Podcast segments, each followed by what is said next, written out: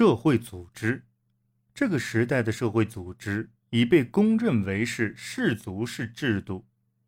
但如果从构成原始社会特点的血缘共同体含义上来使用这个词，那么对这个时代并不适用。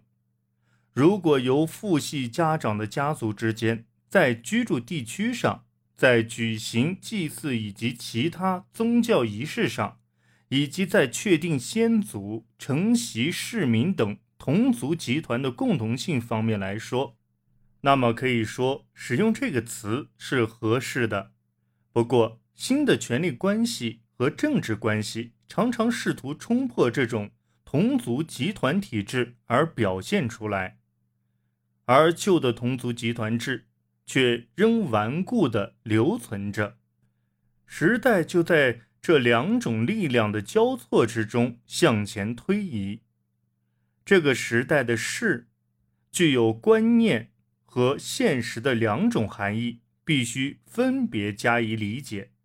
在观念的意义上，是指有着或是相信有着同一父系祖先的全体家族和人们；而在现实的意义上，则指这些家族的某些成员聚集在一起，组成部落的形式。这种同族集团性质的部落也可以看作是。另外，这些家族中的某些成员为加强自身势力、谋求政治上的地位而结合在一起，这种政治性的团体也可以称作是。在现实意义上，是否真正拥有同一祖先并不成问题，只是假设而已。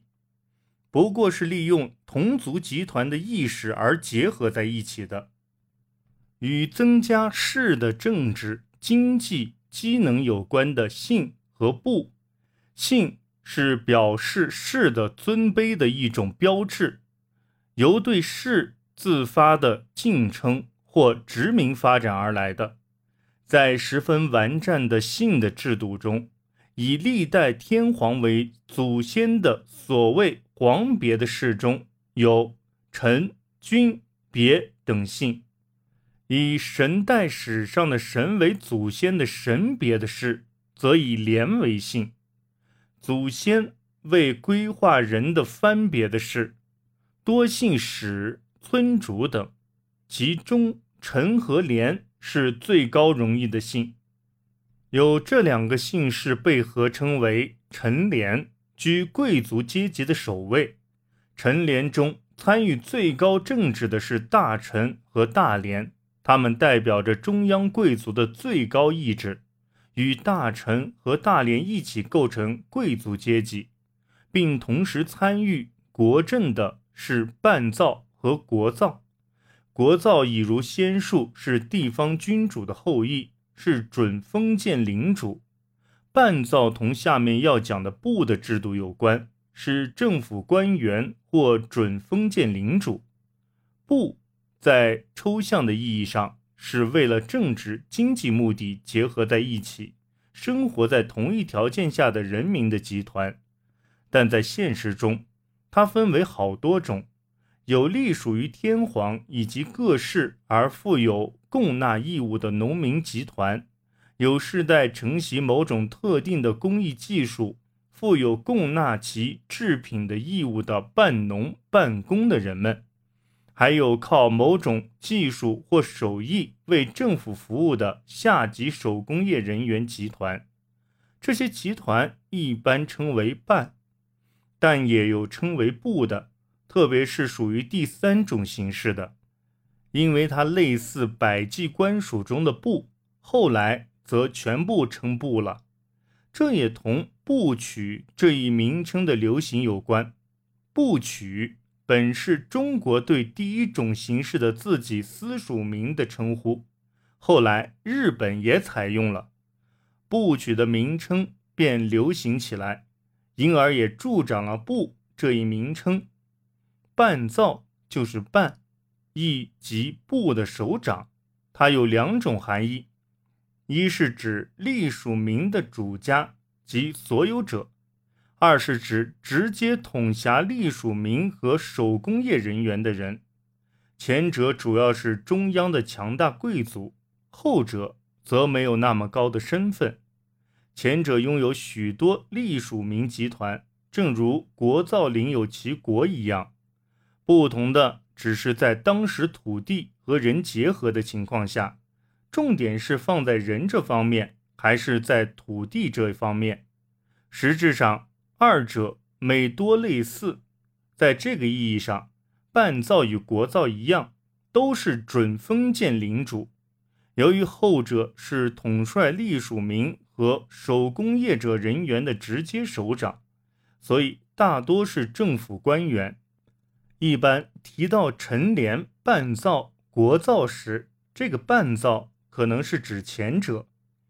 半造的这种性质是和前面提到的皇室贵族背离了。与天皇同族集团的结合，疯狂的攫取私有地、私有民有因果的关系。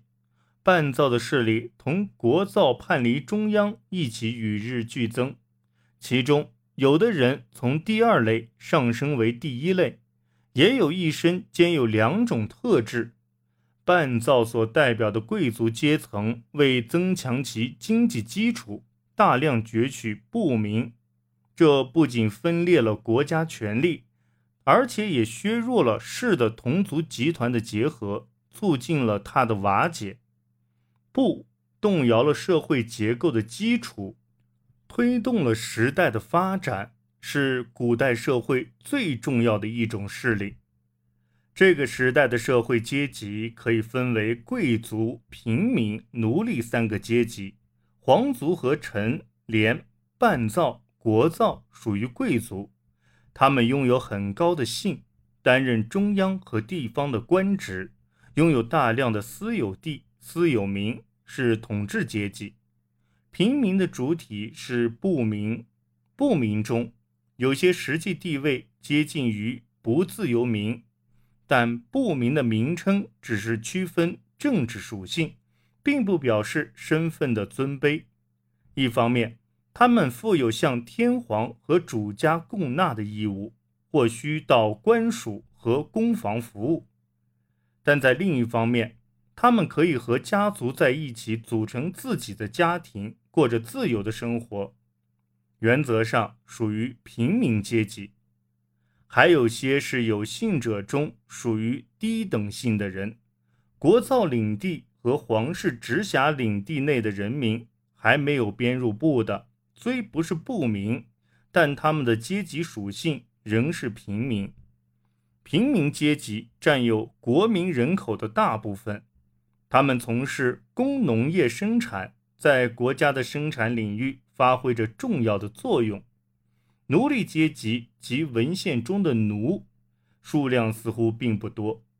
三世纪时，写马台向未进献的物品中有奴隶一项。说明在国家统一以前已有奴隶存在，只是在日本取得奴隶的来源并不如外国那样广泛，并没有产生过奴隶大量存在足以左右生产的阶段。